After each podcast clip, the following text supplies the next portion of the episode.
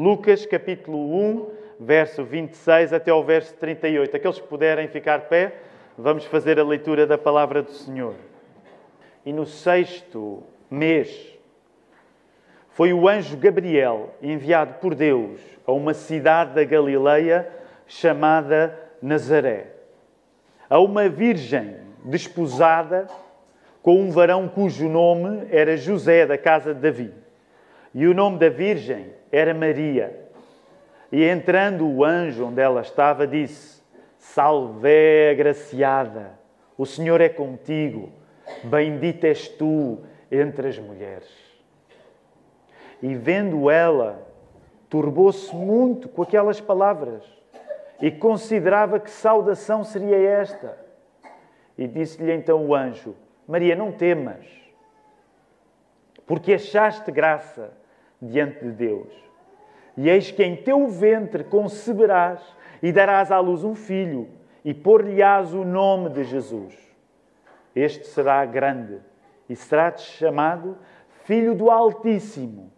E o Senhor Deus lhe dará o trono de Davi, seu pai, e reinará eternamente na casa de Jacó, e o seu reino não terá fim. E disse Maria ao anjo: Como se fará isso, visto que não conheço varão? E respondendo o anjo, disse-lhe: Descerá sobre ti o Espírito Santo, e a virtude do Altíssimo te cobrirá com a sua sombra, pelo que também o Santo, que de ti há de nascer, será chamado Filho de Deus. E eis que também Isabel, tua prima, concebeu um filho em sua velhice. E é este o sexto mês para aquela que era chamada estéril. Porque para Deus nada é impossível. E disse então Maria: Eis aqui a serva do Senhor. Cumpra-se em mim segundo a tua palavra. E o anjo ausentou-se dela. A mensagem que eu quero pregar nesta manhã é uma pergunta. É uma pergunta. Como vais fazer isso, Deus? Deus, como é que tu vais fazer isso? Como nós acabamos de ler o texto bíblico, apercebemos-nos hum, de que esta foi a pergunta que Maria fez. Deus, como é que tu vais fazer isso? Quando nós somos crentes, nós não somos mais crentes por fingirmos que ter fé é fácil. Esta é uma das coisas que temos aprendido ao longo dos anos e com Maria em particular. Ninguém é mais cristão por querer convencer os outros à sua volta que ser cristão é fácil. E vamos perceber como é que isto acontece no próprio exemplo de Maria. Portanto, uma das coisas que eu te quero dizer nesta manhã, até para te aliviar, se tu já confiaste em Jesus, se tu já és um crente, tu não precisas de fingir que ser crente é fácil. É uma carga que eu quero tirar dos teus ombros. Não sei se é uma grande carga, não é? Mas é a maneira mais simpática que eu tenho de te dizer que não é fácil ter fé. Ser crente não é fácil. E ninguém faz um serviço à humanidade dando a ideia que ser crente é fácil. Não, não é fácil. Mas é verdade que, como quando nós vemos a Jesus a chegar, e claro que estamos agora a pensar na chegada de Jesus ao ventre de Maria, já vamos voltar ao texto, mas quero extrapolar esta ideia de Jesus chegar como um princípio. Quando Jesus chega, nós ouvimos e sabemos aquilo que Maria ouviu e soube. Para Deus, o que é que foi dito lá? Para Deus, disse Gabriel, para Deus nada é impossível. Então tu não vais ser mais crente por dares a ideia que ser crente é fácil. Mas deixa-me dizer-te, quando Jesus chega, nada é impossível. Vamos orar?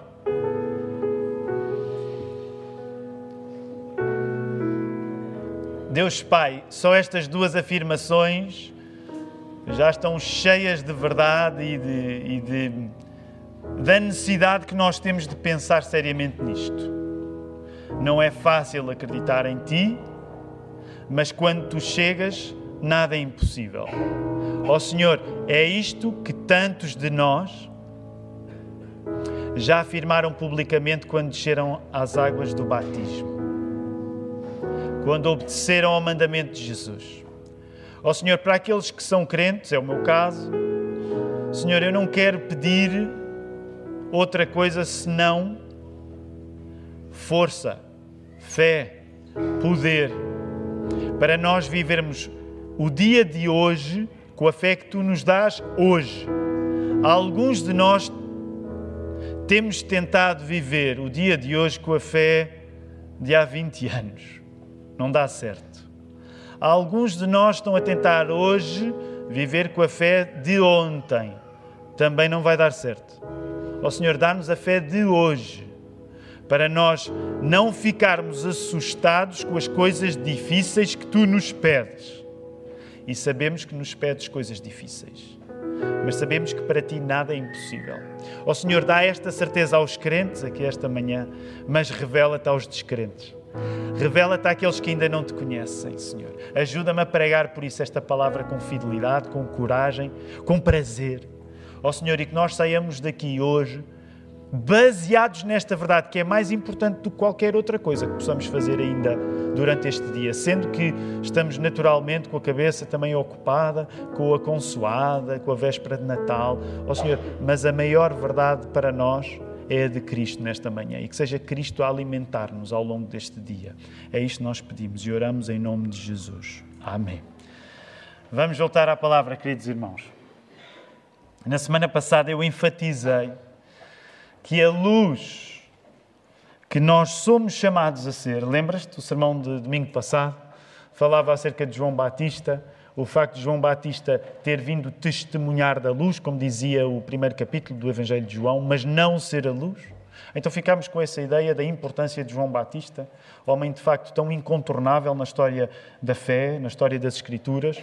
Ele foi chamado para ser testemunha de Jesus, ele tocou a palavra, foi o único profeta que anunciou a palavra tocando na própria palavra. Mas vimos que depois, quando recordávamos aquelas palavras que Jesus diz no Sermão do Monte, que nós somos a luz, então ficámos a pensar, então qual deve ser o nosso exemplo de luz?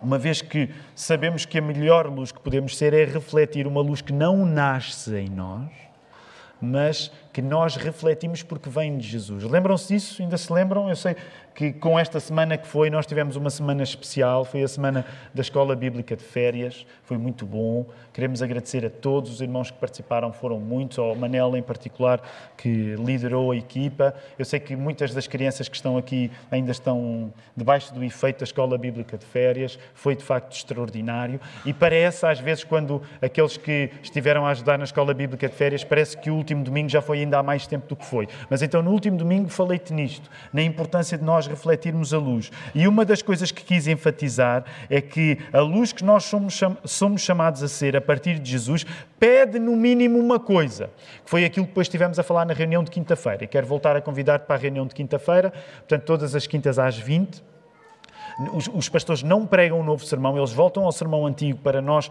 podermos falar de questões que o povo tenha, que tu tenhas. Portanto, tu és sempre convidado, se tens perguntas acerca da mensagem, a enviar uma mensagem para mim, para o Felipe, para geral, arroba igrejadalapa.pt, para colocar as perguntas, questões que tenhas. Porquê? Porque à quinta-feira nós fazemos o nosso tempo da palavra voltarmos ao sermão. Então, e no domingo passado, depois deste sermão, ganhámos material para na quinta-feira estarmos a, a falar acerca desta questão da luz. E uma das implicações que quisemos explorar a partir da ordem que temos para ser luz do mundo é que, no mínimo, quando nós somos luz, nós somos, e agora alguém que possa responder, no mínimo, quando nós somos luz, nós somos vistos à luz, somos chamados a ser transparentes.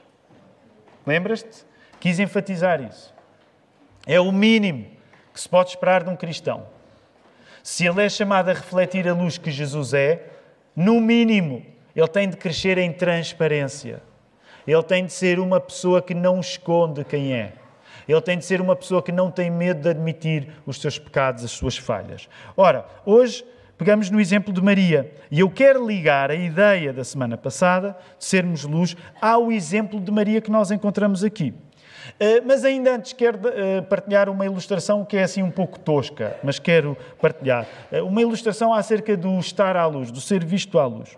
No domingo passado, depois do, do, do culto, no momento em que nós nos cumprimentamos lá, lá à saída da igreja, o momento dos cumprimentos é sempre um momento especial. Uh, e, e deixa-me confessar-te isto. Já noutras ocasiões, acho que temos partilhado. O momento do, dos cumprimentos é, para os pastores é sempre especial, porque há coisas incríveis que acontecem. Sério, há coisas incríveis que acontecem no momento em que nós nos estamos a despedir. Também quero ser sincero contigo, e sei que falo também em nome do Filipe ao dizer isto. Às vezes também os piores momentos na igreja são as coisas que nós ouvimos uh, eh, um, no momento em que as pessoas se vão embora. Porque tu não imaginas o mal que este mundo tem. Uh, e de facto, um pastor uh, parte com temor para pregar a palavra, mas ainda parte com mais temor para se despedir das pessoas ao fim. Estou a exagerar. Então, eu estava lá e há muitas ideias que passam pela nossa cabeça quando nós estamos ali naquele momento de cumprimentos. Não conseguimos cumprimentar toda a gente, aliás, eu sei, eu conheço, eu sei como vocês são, alguns de vocês fazem questão de cumprimentar, outros aproveitam e saem de mansinho. De facto, não há nenhuma responsabilidade que as pessoas tenham de vir uh, beijar a mão, a, mão, a mão, do bispo, ninguém tem de o fazer. Uh, mas é verdade que há muita coisa que acontece naquele momento de cumprimentos. E eu estava uh, no final do culto Estava com a família Silva, há várias famílias Silvas na, na, na nossa igreja, neste caso com, com, o Joel e com a Joana, com a Salomé e com a Noemi e, e, e, e com a Ivone. E eu não sei se já reparaste na Ivone, mas a Ivone é um bebê glorioso. Isto não é de mérito para nenhum dos outros, mas é um bebê glorioso. A pessoa vê a Ivone e, e, e quer agarrar a vida da Ivone, não é? E então eu estava com a Ivone, e por cima ela enche o colo, eu, aquele sorriso dela, e eu pensei, não, eu quero tirar uma fotografia hoje com a Ivone. Deixa-me dizer-te, sinceramente, este aspecto uh, de, de, de que os pastores têm a oportunidade de pegar nas crianças ao colo, nem que seja no dia da apresentação, uh, muito sinceramente, é das coisas melhores do ministério pastoral. É, é, é, das coisas, dos maiores privilégios que Deus me deu. Serão já dezenas de crianças, ainda não fiz a conta toda, qualquer dia, eventualmente até uma centena, mas eh, eh, de crianças que, que tenho o privilégio de pegar ao colo. No momento em que oramos por, ela, quando, por elas, quando as apresentamos, mas às vezes dá aquela vontade de pegar assim, eh, assim, na hora. E então eu quis pegar na Ivone, eu já não sei se a Ivone estava ao colo do Joel, estava ao colo da Joana, mas eu quis, e, e a minha ideia continuou, tira uma fotografia, eu e a Ivone, tira uma fotografia, eu e a Ivone. E lá foi o Joel tirar uma fotografia de eu, de mim e da Ivone. E estávamos à saída da igreja, portanto, o sol mesmo a dar, o sol a dar forte, mesmo à luz, mesmo à luz, ok? Mesmo eu e a Ivone à luz. Portanto, com tudo a ver acerca do, do assunto de nos oferecermos à luz. Como vocês podem calcular, na fotografia a Ivone estava gloriosa, como ela está sempre, mas a fotografia não conseguiu disfarçar o meu indisfarçável estado de envelhecimento precoce. A fotografia ficou de uma maneira tal que quando o Joel me mostrou, eu pensei que ele estava a usar aquele filtro de envelhecimento e tive de lidar com aquilo que tinha acabado de pregar. Eu estava a ser visto à luz. Então, há uma primeira coisa que eu quero dizer-te a partir desta ilustração estoca, tosca. É que o que acontece quando nos oferecemos à luz é que muitas vezes nós somos vistos muito além do que planeámos e do que preferimos. Tu encontras essa frase aí. Portanto, também te vou aconselhar, não tires fotografias debaixo daquele sol inclemente ali, porque eu acho que ninguém vai ficar bem. Mas eu parecia, o, o homem, eh, parecia que, que a minha aparência física física tinha a idade mental que tenho, 74, 75, ok? Mesmo, mesmo velho. Portanto, quando nós somos vistos à luz, tu vais descobrir coisas acerca de ti que são incómodas e que não te deixam bem. Portanto, isto significa que quando tu és visto à luz, há uma verdade acerca de ti que vai ser revelada que tu muitas vezes preferias que nunca aparecesse. E isto não está só sujeito à mensagem do domingo passado. Está sujeito hoje à mensagem que nós temos pela frente com Maria. A ênfase da semana passada, da melhor luz que podemos ser, implicar que as nossas trevas sejam visíveis no perdão que Jesus nos dá, nós queremos juntar hoje o exemplo de Maria, quando foi visitada pelo anjo Gabriel, quando Gabriel anunciava a Maria que ela viria a ser a mãe do Salvador. Portanto, eu quero misturar as duas coisas. A ênfase da semana passada, que a melhor maneira de tu seres luz do mundo, como Jesus nos mandou a ser no Sermão do Monte, é sermos vistos à luz. Portanto, isto significa que tu vais ser uma pessoa mais transparente e que coisas acerca de ti vão ficar descobertas, coisas que tu até preferias que não ficassem descobertas. Mas quero pegar nesta lição e aplicar ao exemplo que Maria deu. Resumindo muito, o que é que Maria faz quando o anjo lhe aparece? Ao ouvir a promessa de Deus através do anjo, Maria não escondeu que teve dificuldade em acreditar naquilo. Olha para o verso 34, por favor. Olha para o teu verso 34. O anúncio é feito. O anúncio, nesse sentido, é um anúncio muito bonito. Não temas, Maria, a partir do verso 30, pois encontraste graça diante de Deus, estou a ler Almeida 21, ficarás grávida e darás à luz um filho, a quem darás o nome de Jesus. Ele será grande e se chamará Filho do Altíssimo. O Senhor Deus lhe chamará lhe dará o trono de Davi, seu pai, e ele reinará eternamente sobre a descendência de Jacó, e o seu reino não terá fim. Tu tens de facto um, um anúncio belíssimo, incrível, que aqui está feito. Mas é tão bom que a Bíblia não minta. Ainda bem que a Bíblia não mente. Porque olha a resposta de Maria. Então Maria perguntou ao, ao anjo: como é que isso pode acontecer? Se não conheço na intimidade homem algum. Como é que pode acontecer se eu sou uma mulher virgem, uma mulher que nunca teve relações? Como é que pode acontecer? Como é que essa coisa fantástica, e estou parafrasear, como é que essa coisa fantástica pode acontecer? Logo, um dos exemplos fantásticos que Maria nos dá é que ninguém é mais fiel por fugir da exigência daquilo que Deus traz à nossa vida. E quando Maria é vista à luz da visitação de Gabriel, e aqui uma ideia que eu quero que tu penses nisso. Até porque, como tu sabes, na quinta-feira passada nós falámos um pouco acerca do assunto. Uh, um dos temas que, por exemplo, o evangelista João desenvolve é o tema da luz. Uma das coisas interessantes, que é uma imagem que tu encontras desde o Velho Testamento, é que geralmente quando Deus aparece, a luz é um dos seus sinais.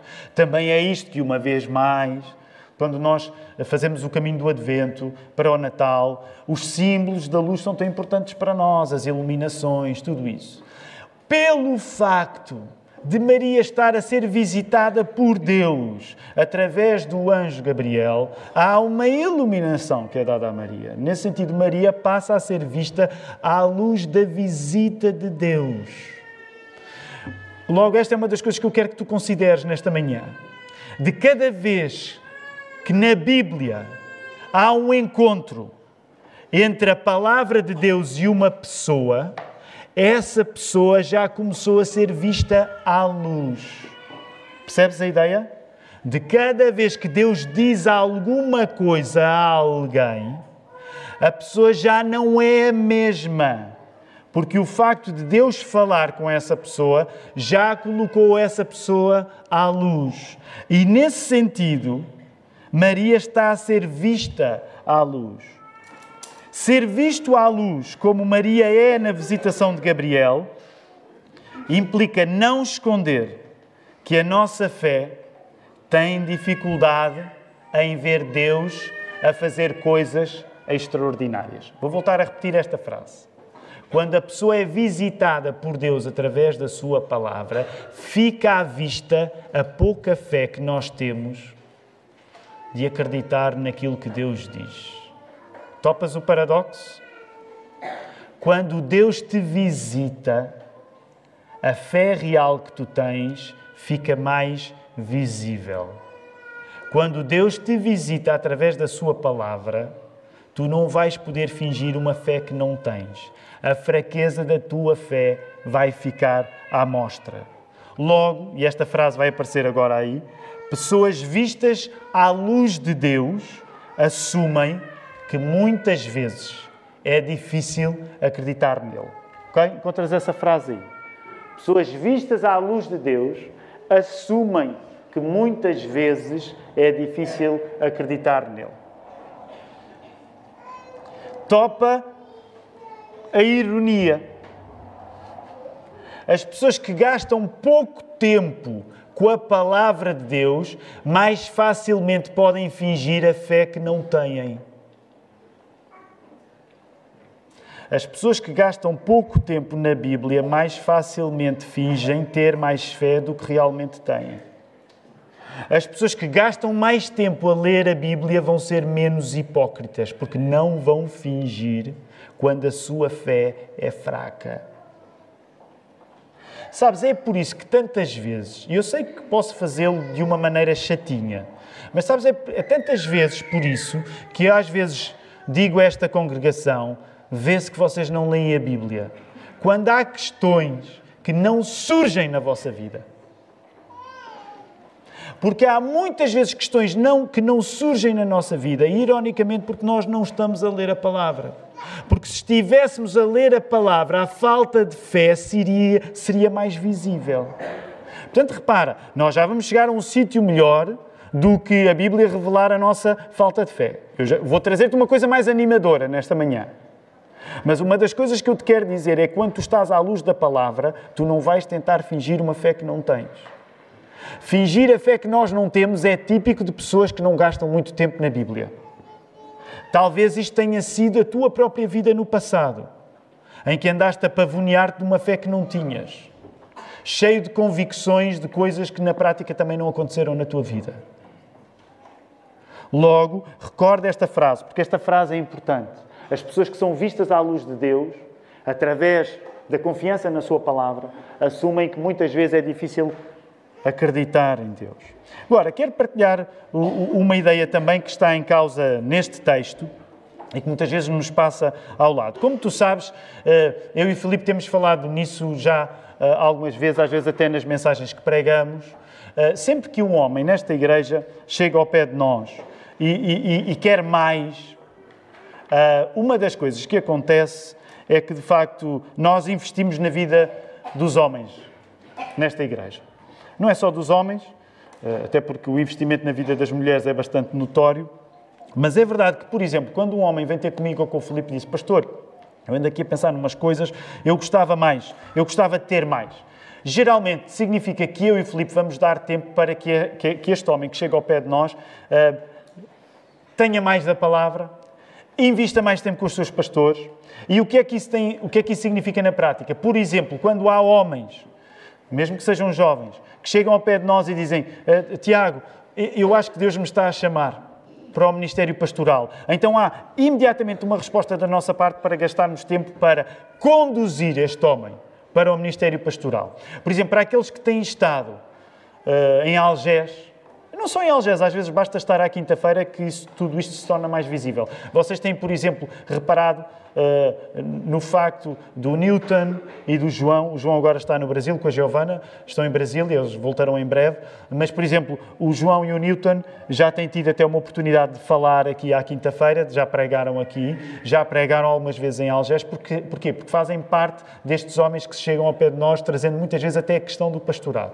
Mas não tem de ser só homens que têm a certeza que são chamados para o pastorado. Okay? Outros homens têm chegado, aliás, vocês veem isso, por exemplo, também na vida da família Carvalho. Estou a pensar no Rodolfo também, que ao longo dos últimos anos temos passado muito tempo. Portanto, qualquer homem que chega e diz, pastor, eu não tenho até eventualmente a certeza que será o pastorado, mas gostava, que, gostava de dar mais à igreja e receber mais da igreja. Então, isso significa que ao longo dos últimos dois anos, mais de um punhado de homens estão a passar por nós, alguns jovens, porque querem averiguar se Deus de facto traz esta questão, como é que fazemos, como é que não fazemos. Alguns são mais antigos, estou a pensar também no Tiago Falcoeiras, muitos homens uh, que uh, se envolvem mais na igreja e muitas vezes a questão do ministério pastoral está em causa. Não quer dizer que é só para homens que têm certeza que vão ser pastores, mas nós tentamos dar mais. É também por isso que tu já ouviste falar, por exemplo, no Jonathan Xavier, que ele nos últimos meses tem andado, não é?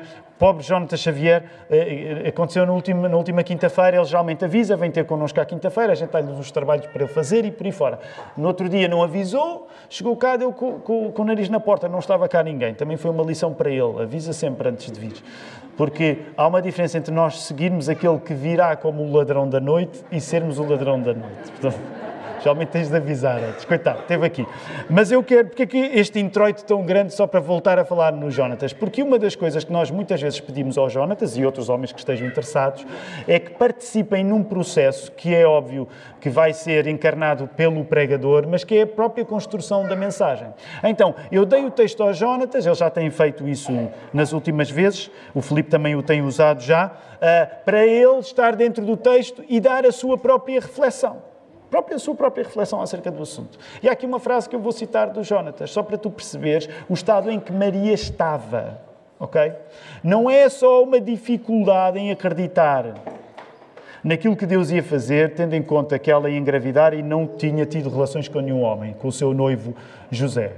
Era o risco que também era corrido quando tu sabes que o adultério, o adultério, o adultério recebia uma pena que podia ir até à morte da própria pessoa. Então passo a citar o Jonathan Xavier que escreveu isto.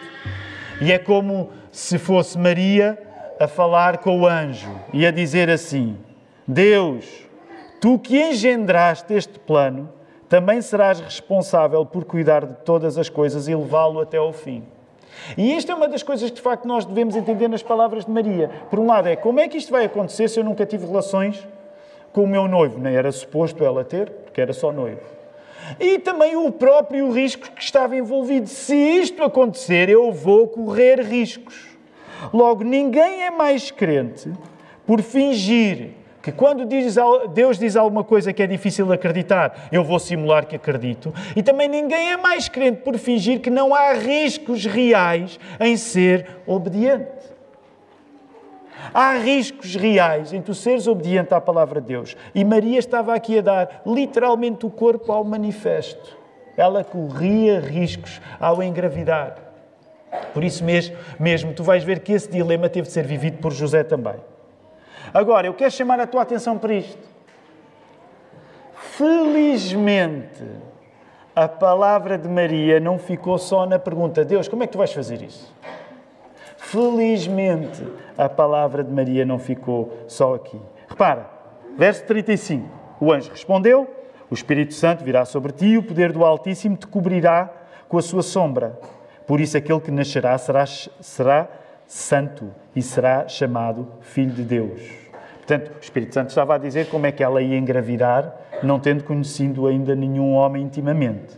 E aproveita para dizer: olha, isto agora sou eu parafrasear, mas era como se Gabriel tivesse a dizer a Maria: Olha, eh, tu acredita mesmo nisto, porque esta operação já começou e tu podes atestá-la na tua prima Isabel. Olha aí. Também Isabel, tua parente, espera um filho, sendo já idosa. Aquela que era chamada estéril está de seis meses. Era como se Gabriel eh, tivesse a mostrar provas também que não ia ser a Maria a primeira a experimentar a coisa incrível que era aquele plano de nascimento de Jesus. Porque tão somente o facto de Isabel estar grávida já era sinal que a operação já tinha começado. Ora aí, Isabel velha e estéril. Ela está grávida. Como se Gabriel dissesse: Eu sei o que é que estou a fazer. Deus sabe o que é que está a fazer. Podes acreditar. E como é que ele responde? Já vimos isso. Porque para Deus nada é impossível. Consegues dizer isso com convicção? Porque para Deus nada é impossível. E agora olha a resposta de Maria. Ainda bem que Maria não ficou só na pergunta. Aqui está a serva do Senhor. Cumpra-se em mim a tua palavra. E o anjo a deixou e partiu. Felizmente, a resposta de Maria não termina na dificuldade de acreditar. Eu, por um lado, quero dizer-te sim, não finjas que ser crente é fácil. Quando tu tens dificuldade em acreditar, assume a dificuldade que tu tens de acreditar. Mas não termina aí. Ter fé é, no exemplo de Maria, reconhecer que o que Deus nos pede, podendo parecer-nos improvável, merece da nossa parte a resposta Deus, escreve isso em mim. Senhor, o texto que tu me trazes parece muito improvável. Escreve esse texto em mim. Já viste os dois momentos? Tu não brincas com Deus. Tu assumes que aquilo que Deus traz à tua vida é difícil. Tu tens espaço para dizer isso a Deus. Tu tens espaço para dizer, Deus, como é que tu vais sacar o coelho da cartola? Permita, permita uma expressão. Como é que tu vais fazer isso segundo as minhas circunstâncias atuais? E aplica aplica o dilema que Maria vive à tua própria vida. Maria não tem circunstâncias de momento que possam permitir ela ser mãe de pessoa nenhuma. Aplica isto à tua vida. Deus chama-te para coisa e tu dizes assim: Deus, não estão reunidas as circunstâncias para que isso aconteça. Mas olha o exemplo de Maria. Ela diz isso. Deus, não estão reunidas as circunstâncias para que a tua vontade extraordinária aconteça. Mas quando ela ouve, quando ela continua a conversa com Deus, o que é que ela diz? Mas faz favor, escreve esse texto na minha vida. Faz essa palavra acontecer em mim. Percebes? Dar-me-nos à luz que Jesus é, conduz-nos a conviver com a palavra dele. E com toda a dificuldade que possa existir na palavra de Jesus, nós queremos essa palavra escrita em nós. Tu a encontras aí. Okay? Quero juntar estas duas ideias. A ideia da luz da semana passada, de tu seres visto à luz, de seres transparente, de não fingires que é fácil acreditar, mas ao mesmo tempo tu dizes: Senhor, eu estou aqui. Eis-me aqui. Aqui estou. Faz o teu recado acontecer na minha vida. Eu não tenho maneira de ver como é que isso vai acontecer, mas eu quero que isso aconteça. Eu não sei como é que isso vai acontecer, mas eu quero que aconteça. Eu não consigo explicar como é que isso vai acontecer, mas eu quero que aconteça. Tu tens tempo para dizer: Eu não estou a ver como é que isso vai ser, Deus. Como é que tu vais fazer isso? Mas tu a seguir segues o exemplo de Maria. Mas eu quero que isso aconteça. A pessoa iluminada por Jesus quer a Bíblia acontecer na sua própria vida. É por isso que nós somos tão obcecados com a Bíblia. Passamos a vida a ler a Bíblia. Porque nós não somente queremos ler a Bíblia, nós queremos a Bíblia escrita na nossa vida. Nós queremos a palavra de Deus a acontecer na nossa vida. Tu hoje lês a história de Maria e ela será sempre bem-aventurada entre as mulheres. Não é por nós sermos protestantes que vamos negar o óbvio. Ela é única entre as mulheres. Mãe de Deus, no sentido em que mãe de Jesus, claro que sim. Não vamos negar isso. Não somos católicos romanos e não negamos nada do que a Bíblia diz.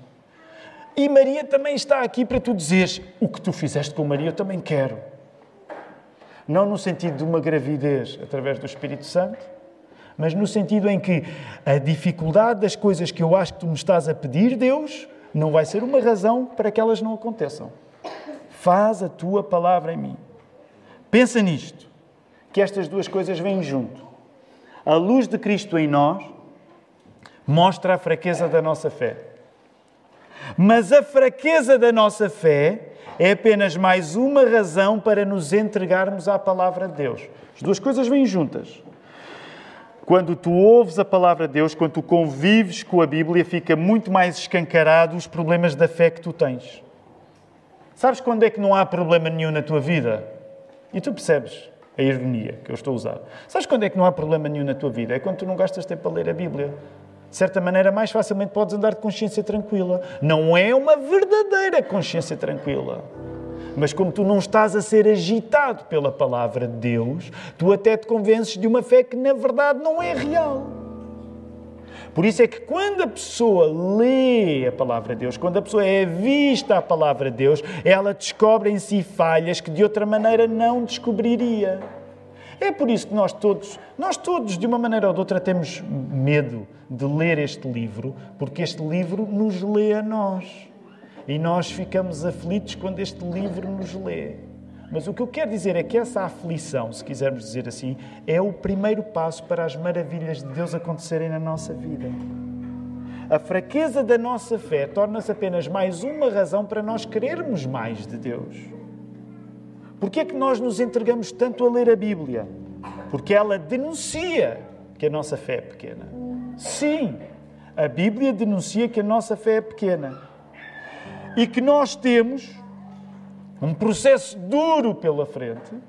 É duro mesmo, é realista, mas que paradoxalmente vai fazer a nossa fé crescer. Lembras-te o exemplo do pai do jovem lunático? Marcos 9. O filho dele estava possuído de uma maneira que nem os apóstolos Os apóstolos não foram capazes, foi Jesus. E Jesus disse: Epá, esta casta só lá vai com muito jejum e oração. Lembra-se qual foi a resposta do Pai? Eu creio. O que é que ele disse? Eu creio. E depois disse o quê? Não precisas saber de cor, podes parafrasear. Eu disse: Eu tenho fé, mas aumenta a minha fé. A minha fé só não chega. É um paradoxo. Quanto mais tu cresces na dependência do Espírito Santo, mais tu te apercebes que a tua fé é pequena, mais tu pedes para que ela seja maior. A pessoa que julga que a sua fé já é boa, não precisa de pedir. É por isso que Lutero nos caracterizava e bem, todos os cristãos a sério, como pedintes. Nós somos mendigos diante de Deus. Nós nunca dizemos, está bom, para mim já chega, estou satisfeito. É um paradoxo. O cristão satisfaz-se da graça, mas ao mesmo tempo, enquanto ele não está na presença de Jesus, ele pede cada vez mais, porque ele sabe que só o que tem não chega, ele quer mais. É por isso que até na nossa adoração deve haver a marca de gente esfomeada. Sabes o que é que é o pior quando nós estamos a adorar? É sentir que as pessoas já comeram, estão cheias, não precisam de comer mais. E muitas vezes, infelizmente, a nossa adoração é assim. Tu vens para aqui, de certa maneira, a sentir-te barriga cheia. Isto não te diz nada, já está tudo bem. Mas agora, os grandes exemplos, os pedinchões nos Evangelhos, como aquela mulher sirofenícia, vão lá e pedem migalhas que seja, porque querem sempre mais. Porque quando são vistos à luz, eles apercebem-se que a sua fé é pequena. Perceberes que a tua fé é pequena é o primeiro passo para ela crescer. Sempre que tu te sentires satisfeito com a tua própria fé, tu não vais pedir que a tua fé cresça. Sim, quando tu recebes a palavra de Deus, tu podes dizer: Como é que vais fazer isso, Deus? Eu quero encorajar-te. Se tu vives hoje circunstâncias difíceis, eu quero encorajar-te a tu arranjar maneira de dizer: Deus, eu não estou a ver como é que isso vai acontecer. E que tu tenhas momentos para te exprimir em voz alta, eh, sozinho, na companhia de outras pessoas. Tu tenhas o tempo para dizer: Deus, eu não estou a ver como é que tu vais fazer isso acontecer. Mas fica sabendo que quando deres esse primeiro passo, que às vezes até pode parecer quase um ceticismo, tu vais para o passo seguinte, que é quando abandonas o ceticismo e dizes assim: Deus, eu quero que isso aconteça. Ponto final, eu quero que isso aconteça. Faz isso acontecer em mim. Este é o exemplo de Maria. Uma vez mais, ao chegarmos ao Natal, nós temos o exemplo de Maria para imitar. Maria disse sim a Deus. A Maria, já ouviste isto pregado noutros anos, disse: faça-se Nunca te esqueças que a palavra faça-se é muito importante. Porquê? Porque o universo começou com a palavra faça-se. Deus disse: faça-se a luz e a luz se fez. Ao Deus que diz faça-se, Maria disse: faça-se em mim. E quando tu te apercebes que depois desse grande estrondo que foi o universo começar com um faça-se, Maria responde com um faça-se, tu tens o encontro da graça. O encontro da graça é quando se junta o faça-se de Deus ao teu faça-se. E tu dizes, faz isso. É o encontro da graça nesse momento.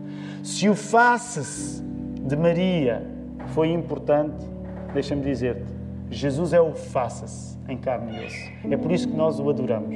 Ele é palavra criadora, ele é palavra que encarnou o sim a Deus. E como ele é o sim a Deus, não faz sentido nós dizermos não a Jesus. Neste domingo, eu quero que tu possas ter uma oportunidade, ainda por cima, dia 24 de dezembro de 2023, em tu olhares para Jesus como um sim. Certamente terás ainda, eventualmente, a oportunidade ao longo do dia de hoje de estar junto de pessoas que ainda não deram o sim ao face-se a Deus em carne e osso que Jesus foi. Não percas a oportunidade. Não percas a oportunidade de ainda hoje falares de Jesus. Não percas a oportunidade de ainda hoje falares no teu Salvador. A nossa fé a parecer pequena à luz é só uma razão para confirmar que Jesus já está a acontecer connosco. Última frase, ela aparece assim. A nossa fé a parecer pequena à luz é só uma razão para confirmar que Jesus já está a acontecer contigo. Se precisares do momento de louvor que vamos ter a seguir, de declarar a tua fé pequena, declara a tua fé pequena. É só depois de nós declararmos a nossa fé ser pequena que ela vai começar a crescer. Senhor, todas as nossas maneiras de te adorarmos são sempre bastante imperfeitas. Senhor, eh, nós reconhecemos que a nossa vida ainda tropeça. Senhor, temos sempre tantas razões para, para não acreditar. Muitos de nós somos campeões do ceticismo, Senhor. Tu conheces o nosso coração. Quando há coisas que a tua palavra diz e é clara, nós temos tanta razão. Mas, mas, mas, mas, mas, mas. Ó Senhor, Maria teve uma coragem que nem os homens desta igreja têm, Senhor. Que exemplo, Senhor.